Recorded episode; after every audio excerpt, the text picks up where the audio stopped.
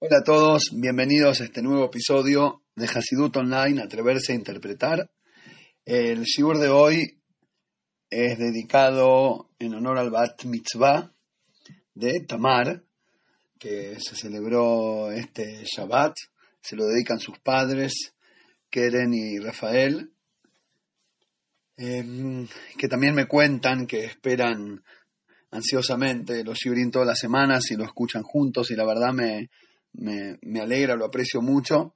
Así también a todos los que me escriben, a todos los comentarios, los leo, inclusive si no llego a responderlos todos, pero eh, realmente los aprecio y, aprendo también los comentarios, de la respuesta.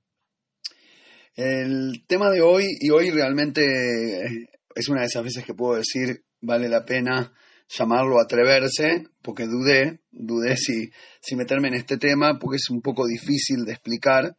Cuanto más profundo te metes en la percepción espiritual, cabalística, Hasidut, eh, más difícil se, se pone eh, transmitir las ideas en palabras determinadas, porque vas perdiendo, a medida que te vas elevando, vas perdiendo el formato de la letra eh, y va tomando más importancia el sentido interno, entonces se complica expresarlo. Pero por eso, bueno, para eso estamos.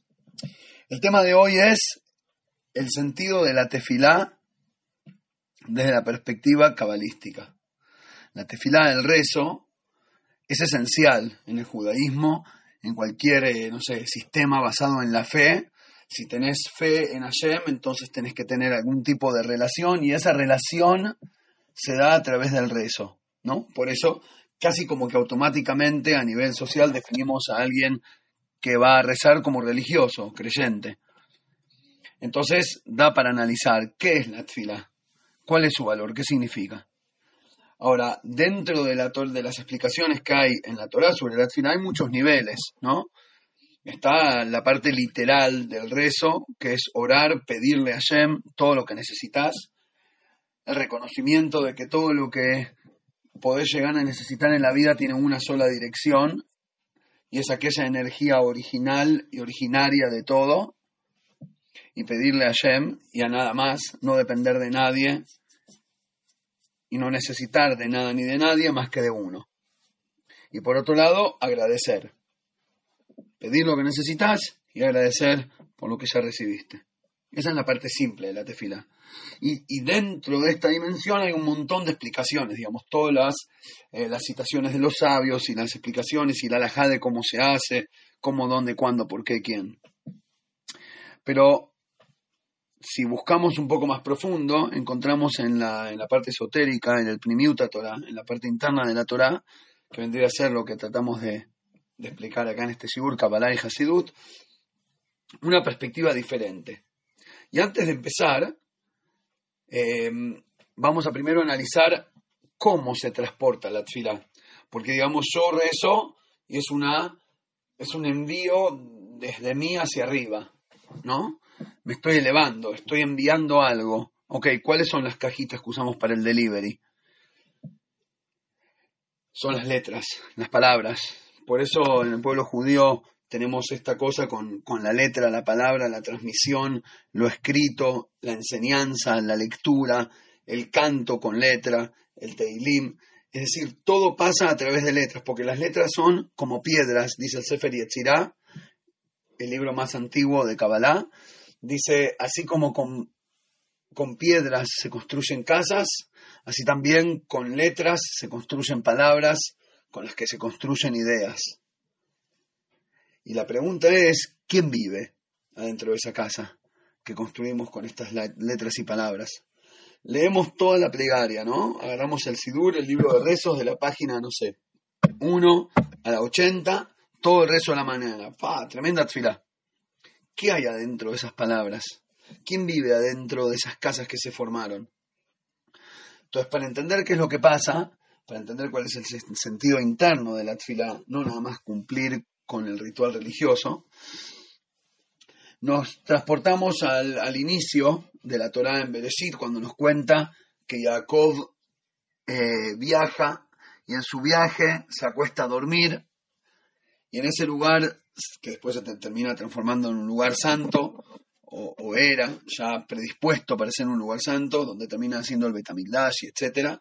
Jacob se acuesta ahí a, a dormir y sueña. Y en su sueño tiene una visión que es una mega escalera que está clavada en la tierra y llega hasta lo alto en el cielo. Sulam Mutzab Arza, una escalera está establecida, fija en el suelo, Beroshoma guía a Shamaima y su cabeza llega hacia los cielos. Es decir, la tefilá no es nada más mandar los paquetitos que adentro tiene el mensaje en la botella hacia el cielo, que adentro tiene el pedido de lo que necesito o el agradecimiento por lo que me enviaron ayer, sino que es la escalera por la cual subo yo, es la elevación del alma, es buscar la trascendencia, es mi ejercicio espiritual de tratar de pararme, bueno, lo que me alcance, un escalón, dos mil, cincuenta mil escalones más arriba y mirar al, piso desde arriba. ¿Para qué podrá preguntarse alguien? Sí, si, igual, tenemos que terminar bajando y pagar las cuotas. Tipo, había un chiste de Mafalda buenísimo que me viene a la cabeza, que estaban mirando con una amiga, con Susanita, creo, estaban mirando una novela y eh, el, drama y lo pobre que la dejó el amado y no sé qué, y Susanita toda llorando y Mafalda pensando, y al final le dice, qué loco, ¿no? Porque tanto drama y tanto llorando y pobrecita y que no sé qué, y eso que en el programa ni mostraron que después de eso tenía que ir a pagar las cuentas, a pagar el alquiler, a, trabajar, en las novelas todo eso no aparece, ¿viste? Como que ellos tienen sus, sus historias eh, amorosas, pero se olvidan que por detrás también está toda la realidad de la vida, que es lo más difícil.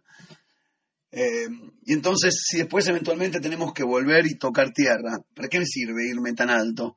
Es como no práctico esa experiencia religiosa. Y la respuesta para esa pregunta está escondida en un, dicho de un Hasid muy bueno. Había uno de esos Hasidim que vinieron de Rusia hace 80 años, no sé, que llegaban, viste, por primera vez al, mundo occidental, y bueno, por primera vez se subió un avión. Y llegó a Estados Unidos este Josid, que era de antaño, del Stetl, y alguien le dice, no, ¿cómo fue la experiencia? ¿Dejaste en avión? Y no sé qué, dice, sí, impresionante, realmente me dejó como pensando y, tomé un montón de enseñanzas para la vida. Lo tomó como una metáfora, ¿no? Típico Josid, que el mundo es un gran laboratorio para aprender a vivir.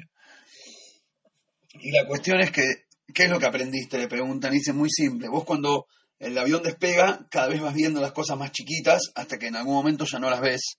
Quedaste tan alto que ya no ocupan lugar en el mapa. Son puntitos, mini píxeles. Pero después terminas aterrizando y vuelven a hacerse a medida que bajas, se van siendo más grandes y vuelves a estar abajo. Y eso me dejó una enseñanza que a veces uno, él decía, yo me pregunto, ¿para qué elevarse en la tefilá si después tenés que volver a la realidad? ¿Para qué elevarse en el conocimiento espiritual si en la vida práctica no se puede vivir del amor? En la vida práctica vos no puedes ir al almacén y comprar arroz eh, eh, con dos, con dos, eh, no sé, megawatts de inspiración divina. No, no te lo van a vender.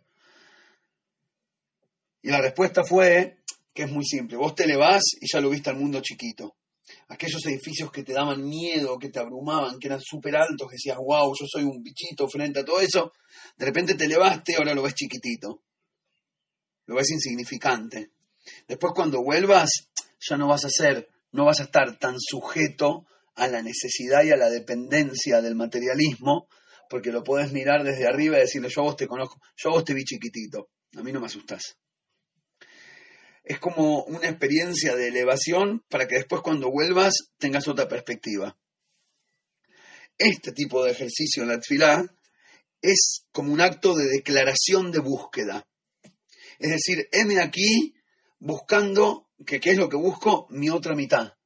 No, no, no solo en el sentido literal rezar para conseguir novia, que también puede ser eh, una utilización literal del rezo de buen eh, positivo, digamos, Pero buscar mi otra mitad significa la mitad espiritual de mi ser físico. Buscarle el sentido espiritual a aquel envase al que ya me resulta cómodo llamar yo. ¿Qué más tengo? ¿Cuál es mi otra mitad de allá arriba? Yo me siento como colgado de una soga. ¿Se vale jalar y subirme, jalarme a mí mismo para arriba hacia la soga y, ver qué hay? ¿De dónde vengo? ¿Por qué vengo? ¿Para qué? ¿Hacia dónde? La tfilá es intentar oír el ritmo espiritual de la vida, oír la energía divina. Eso en el Hasidut se llama pasar del nivel de Nefesh al nivel de Ruach. Y esta es en una primera instancia, ¿no? Una primera, la primera instancia de elevación en la tfilá es pasar de lo que llamamos Nefesh a Ruach. Voy a explicar. Nefesh y Ruach, las dos palabras tienen la misma traducción, que es alma o espíritu. Y en realidad la palabra alma en hebreo, a lo largo del Tanaj y de, la Torah oral, tiene cinco nombres. Nefesh, Ruach, Neshama, Hayá y Ejidá. Alma, espíritu, em, alma, no, la tercera no tiene traducción diferente que yo sepa, eh, vitalidad y, conexión con la unicidad, no sé cómo sería traducirlas exactamente, pero hay cinco nombres, en realidad da para todo un shiur, hay varios textos enteros sobre la, explicación de los cinco niveles del alma. De hecho, libros, libros enteros. El otro día descubrí un, nuevo libro de Kabbalah, eh, corto pero dificilísimo en código, eh, antiguo, como de hace 500, 600 años, eh, de Rabbi Menaje Mazaria Mipano, muy interesante, no sé, fui a una casa y encontré el libro y me, copé, y, tenía toda una explicación de los niveles del alma, muy bueno, porque después de ya tener cierto, eh, si conoces el trasfondo del concepto, lo, lo puedes apreciar mejor. Bueno, volviendo al tema, la cuestión es que explica el Hasidut que estos cinco niveles no son cinco nombres para llamar a la misma cosa, sino cinco niveles del alma. Entonces, en, una primera, en un primer nivel, en la Kabbalah, son cinco almas. Es decir, según la Kabbalah hay cinco tipos de alma. Y de hecho, ya le prometí a varios oyentes que le voy a dedicar un shiur a este tema. Eh, necesito encontrar tiempo para prepararlo bien. Hay cinco tipos de alma y por lo tanto hay cinco niveles espirituales básicos eh, dentro, dentro de nosotros que se expresan en, una menor o mayor capacidad, ya sea en cantidad o en calidad, de, percibir la divinidad dentro de la materia. La cuestión es que Nefesh es el nivel más básico de alma. Vendría a ser lo que nosotros llamamos la vida biológica, ¿no? E, e, eso que me, que me mantiene vivo, lo que hace, lo que hace caminar la sangre, el oxígeno dentro de la sangre, llamarlo como quieras, la fuerza de vida, el motor, lo que nos mueve. Y eso es el Nefesh. Es decir, es lo, lo menos, lo, más material de lo espiritual y lo más espiritual de lo material. Después de esa percepción de vida, hablamos de este nivel, de una meditación de nivel de Nefesh, que era percibir la luz divina dentro de la materialidad, de, dentro de la naturaleza, del crecimiento de un árbol, de la caída de la lluvia, experimentar, tratar de encontrar la chispa divina dentro de la naturaleza y por eso Teba, la palabra naturaleza, suma lo mismo en valor numérico en la gematria que Elohim, que es el nombre de, Dios, el nombre más bajo, más básico de la luz divina. Y eso se conecta con, conecta con el nivel de Nefesh. Pero después lo que estamos sugiriendo acá es hacer una meditación que te lleve al nivel de Ruach. ¿Qué significa? que te permita sentir algo un poco más elevado. No nada más la vida que yo tengo adentro, sino tratar de buscar por lo menos, no importa encontrar. De chico escuchábamos el programa de este, este Ginsburg que hacía chiste, encontró la luz. En el judaísmo hablamos de buscar. Dichoso aquel que busca a Hashem.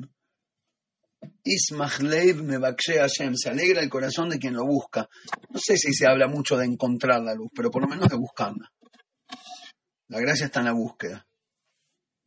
Y entonces, ¿de qué se trata esta búsqueda? La forma del Hasidut Jabal es a través de Itponenut, meditación. ¿No?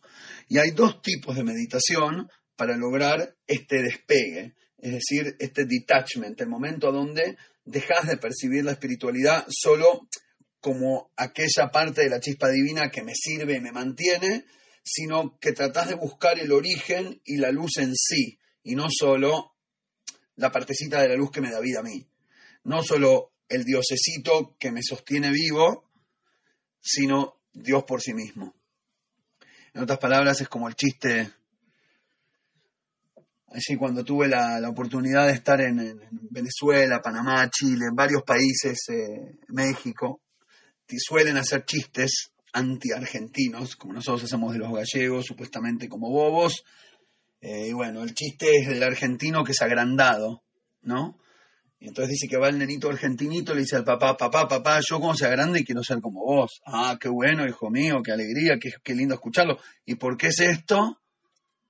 Y el nene dice, ¿cómo? Para tener un hijo tan genio como yo. Entonces, de alguna manera, nosotros somos iguales con Hashem. Como que, wow, qué grande el creador, bendito el creador y no sé qué. ¿Por qué? Porque es mi creador. Es decir, él escapó porque me hizo a mí, ¿no ves? Te miras al espejo y decís quién es la brujita más linda y encima él es el creador de la brujita, aplausos. Ahora, si logramos despegarnos de este mínimo reconocimiento del creador, que es Nefesh, y buscamos un poquito más profundo, que es Ruach, intentamos buscar el sentimiento de intentamos buscar el sentimiento de la espiritualidad por sí misma. Y esto se puede hacer de dos maneras. Un formato de meditación es aquel en el cual yo elijo una estructura lógica como base sobre la cual construir.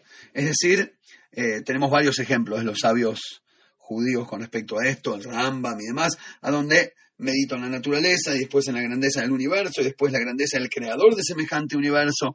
Es decir, armo, como nos cuenta el Midrash, que Abraham Avinu se preguntaba ¿Dónde estará Dios? ¿Habrá un Dios? ¿Existe? ¿No existe? ¿Por qué? ¿Cómo? ¿Serán las estatuitas de mi papá? ¿No serán?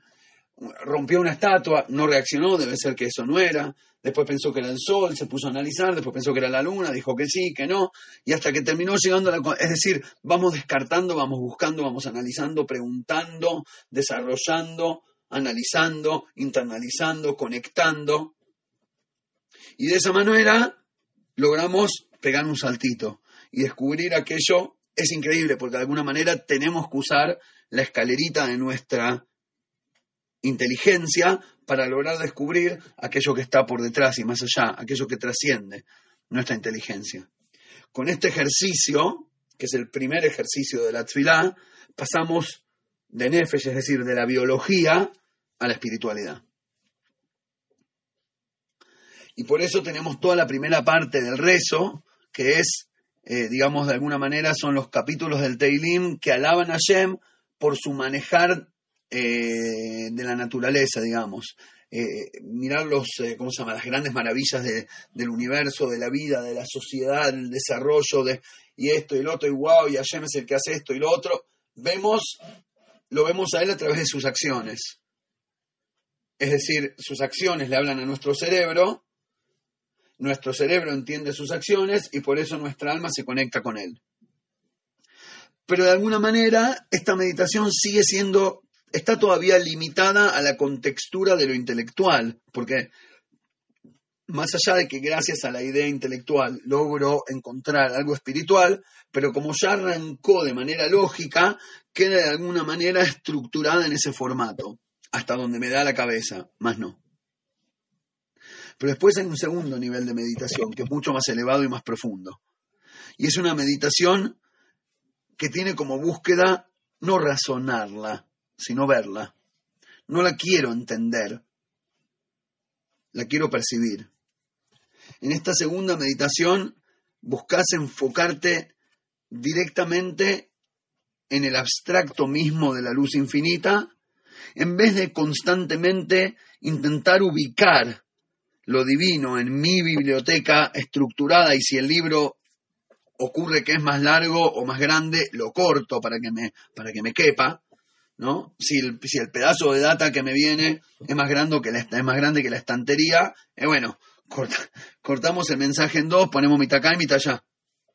En vez de hacer eso, atreverme a desarmar la estantería propia para percibir aquello que es mayor, que trasciende mi limitación. Sería como el proceso de atreverse a desaprender para poder elevarse. Es decir, vos no puedes arrancar, no puedes llegar a, a comprender, a disfrutar, a entender, a conectarte, si no pasás por el eslabón lógico, intelectual, de pensar, de desarrollar, de encontrar, de, de, de poder conectar con algo que internalizaste y confirmaste. Pero después hay un nivel más profundo de confirmación, que es dejar de aprender. Es abandonar, es abandonar la estructura y conectarse con la esencia, con el alma de la cuestión. Es el momento en que el y, vuelvo a hablar de, del, como ejemplo del estudiante de música que estudia un instrumento. Eh, los que me conocen saben que es una de mis tareas pendientes que ya no creo que me toque en, esta, en este partido. Eh, pero por eso inspiré mucho a todos mis hijos a que se dediquen y la verdad que esa es una de las pocas cosas buenas que salió de toda esta época rara de encierro y, cosas que les compramos instrumentos y empezaron a tocar. Eh, violín, guitarra, piano tenemos y es, y es muy loco porque es muy bueno ver el proceso, ¿no? Eh, cuando lo ves de afuera es más fácil. Eh, como que al principio tratás de como cuando aprendes a manejar y todavía miras la palanca de cambios, cuando todavía miras el pentagrama y tratás de copiar, eh, ¿cómo se llama? Tratás de copiar eh, notas, de, de, poner las notas en el piano o en, la, o en la guitarra. Y hay un momento a donde, bueno, creo que todavía no llegaron porque empezaron hace poco, pero yo he visto músicos, amigos, algunos son oyentes, ah, hola, eh, que, que realmente logran tocar música, es decir, no están tocando notas, no, están dedicados a la piedra o a la caja, sino a la, a, la idea, eh, en el ejemplo de la piedra sería la, la idea arquitectónica de la, del edificio, el mensaje, lo que transmite, y no solo la matemática de a dónde poner eh, el alma de la construcción y no solo dónde poner cada piedra, cuando alguien llega a ese momento, en ese momento la persona está viendo la cuestión, no entendiéndola. Lo mismo que podemos ver con el ejemplo de la construcción, con el ejemplo de, la música y con muchos otros ejemplos, ¿no? Lo mismo pasa con la tefilá. Lo mismo pasa con, con, con, nuestra relación con Hashem. Nuestra relación con Hashem es tocando na, na, na, na, na, na. Toqué feliz cumpleaños. Es decir, entiendo esto, conecto con otro, pregunto acá, contesto allá, me convenzo de esto, me conviene el otro, cerramos una idea, next, cerré un paquetito intelectual, próximo, los, los, eh, ¿no? O al revés, me dedico a abrir la caja, a encontrar lo que hay adentro y a dejar que la luz salga, se libere de la caja, de la caja y huele, y yo vuelo con ella. Obviamente no puedes llegar al paso 2 si no pasas por el paso 1. A mí, creo que lo comenté alguna vez en los Shurim, a mí uno de mis hobbies, que también me, me quedó un poco en, en el I wish, eh, pero bueno, por lo menos lo pude hacer durante un tiempo y lo disfruté muchísimo material y espiritualmente. Uno de mis grandes hobbies es volar. Me encanta, me encanta volar, volar avionetas hice el curso de piloto privado y la verdad que como yo buscaba esa sensación de despegar hacia el atardecer y ver el horizonte con el sol poniéndose atrás de un lago, es una cosa inexplicable la sensación. Eh, y me gusta también la parte mecánica, de, la fuerza del motor, etcétera, volar, esa sensación. Pero es muy loco, porque apenas empecé a estudiar, me dan el manual y un montón de cosas y la teoría de Bernoulli y no sé qué y la presión del aire y cómo funciona cada uno de los relojitos, eh, toda la mecánica y, y, cómo coordinar el vuelo y que esto, que el otro y te que prestar la atención a los diferentes ejes. Y empiezan a caer un montón de detalles que si no, yo quería volar. Tipo, vas a estudiar música y te empieza a do, re, no, yo quería tocar música. ¿Entendés? Claro, lo que pasa es que para llegar al paso 2 hay que pasar por el paso 1. Así es como nosotros venimos de abajo para arriba. Justamente por eso, bueno, eso es volar, justamente por eso la tfilá es llamada en el Tanaj, lo dice Hannah, cuando va a rezar al, templo en Shiloh, dice, Hashem, estoy volcando mi alma frente a Hashem, derramándome hacia arriba, literalmente. Por eso el título. La tefilá es ese ejercicio de derretirse hacia arriba en la búsqueda, en la búsqueda. Y en, y en los escalones de elevación tenemos entender y después ver. ¿Qué es lo que buscamos entonces con la tfilá? La respuesta a esa elevación es aquello que se vuelca de arriba para abajo. Es lo que decimos, un pasuca en el Teilim, que me lo, trajeron a la atención un, par de amigos de México, gracias. Noam Hashem Elokeinu Imanu, que sea la gracia de Hashem para con nosotros. Eh, Deinu Konena Aleinu, que Hashem prepare, confirme la acción de nuestras manos. ¿No? El Midrash nos cuenta que ese es el versículo de bendición que le dio Moisés al pueblo judío cuando terminaron de construir el Mishkan, el tabernáculo en el desierto, hicieron el primer templo de la historia judía hace 3.331 años más o menos, 2, 3.332 creo, para ser exacto. Eh, y, la bendición, dice el Midrash, Moshe estaba pidiendo que la Shina pose sobre su construcción. Es decir, ellos hicieron el templo, muy lindo el templo, la verdad. De, hecho, la Torah le dedica cantidad, parciota enteras a la arquitectura y al diseño del templo. Eh, interesantísimo para, que aquel que le interesa la historia de la arquitectura es, es, increíble. De hecho, una de las más grandes universidades acá en Israel de, arquitectura y diseño se llama Betzalel, que es el nombre de él, el que era el encargado de, diseñar y construir el tabernáculo en el desierto. Cuando terminan de hacerlo, Moisés les dice que la gracia de Hashem esté con ustedes y que confirme la acción de vuestras manos. ¿Qué significa que Hashem confirme la acción de tus manos? Que baje la luz divina al recipiente que le construiste, que le ponga bendición al negocio que hiciste que le permita prosperidad a los esfuerzos dedicados. En otras maneras, que te dé cuando vos decidís dar. Que corone tus esfuerzos con éxito. Y por eso es un gran rezo, es lo que, es lo que, lo que pedimos. Ojalá que Hashem esté con nosotros y que nos dé éxito. Y de vuelta, volvemos a la diferencia que mencionamos al principio. Están las dos perspectivas. La literal, el chat del rezo, yo le pido a Shem, y entonces que él ponga su luz en mi recipiente sería que me bendiga con aquello que le pedí. En otras palabras, por favor, Diosito Santo, dame mucho dinero. Y viene Hashem y te da mucha plata. Qué lindo. Lo dije de una manera un poco despectiva para poder enfatizar la explicación que viene después. Pero igual es válida, es re válida. Hashem necesito ayuda, yo necesito esto, necesito lo otro. Porque es reconocer, es reconocer la raíz y la fuente de todo. Entonces así traduciríamos, nosotros construimos el templo, Hashem trae su luz, traducido de manera literal, yo hago mis esfuerzos, le pido a Hashem que me bendiga y que me salgan bien. Pero después tenemos la otra, la traducción cabalística de este pasuk, que es exactamente lo que veníamos explicando antes cuando vos te volcás hacia arriba en esa búsqueda de divinidad, cuando vos te entregás a la búsqueda del sentido espiritual de las cosas,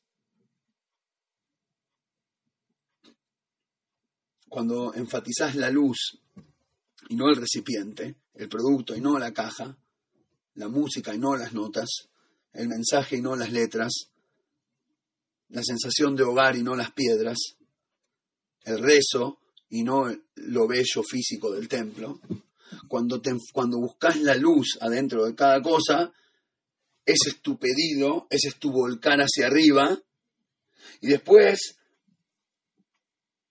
eso genera como un ciclo que después vuelve de arriba hacia abajo, y lo que mereces es recibir esa luz. Es que la cuestión te ilumine, que logres verla, que te puedas conectar con el 3D del mensaje de la vida. Ahí está la gran bendición. Cuando, es decir, que si te dedicas a buscar el sentido dentro de las cosas, que Hashem te permita que lo encuentres y que lo veas y que le veas la gracia.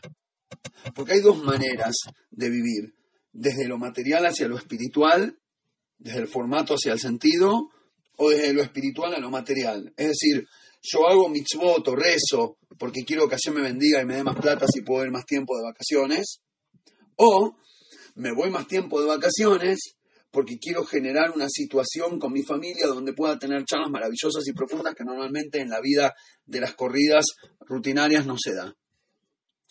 Lo material es para generar espiritualidad, la comida es para poder rezar, o lo espiritual es para poder generar materialidad.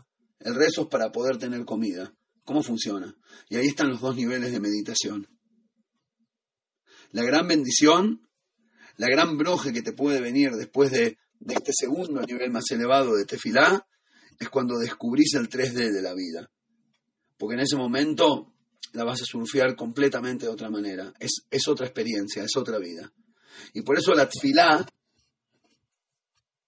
debería ser, iba a decir es, pero debería ser una experiencia de transformación propia. No es solo un cumplimiento de rutina religiosa, es realmente una experiencia de transformación. De hecho, cuentan que el Centro cuando se iba a rezar se despedía de la familia. Bueno, chau, los, los amé, tipo, abrazo, tipo, los quiero mucho, lagrimita, y si porque no sabía si volvía, porque cuando rezaba no estaba diciendo palabras, estaba elevando por la escalera. Y bueno, salgo a volar, si me sale bien el aterrizaje, vuelvo, pero andás a ver. Esa es la primera perspectiva de la tefilá, de acuerdo a Hasidut, la elevación del alma, la búsqueda del sentido más profunda, la conexión.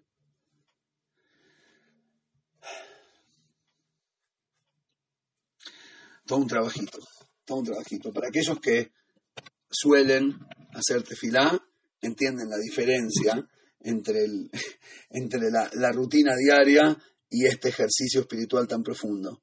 Bueno, quiero desearles y desearme que, que nos salga un poquito más de esta manera y no tanto de la otra. Saludos a todos y continuamos Besat la semana que viene.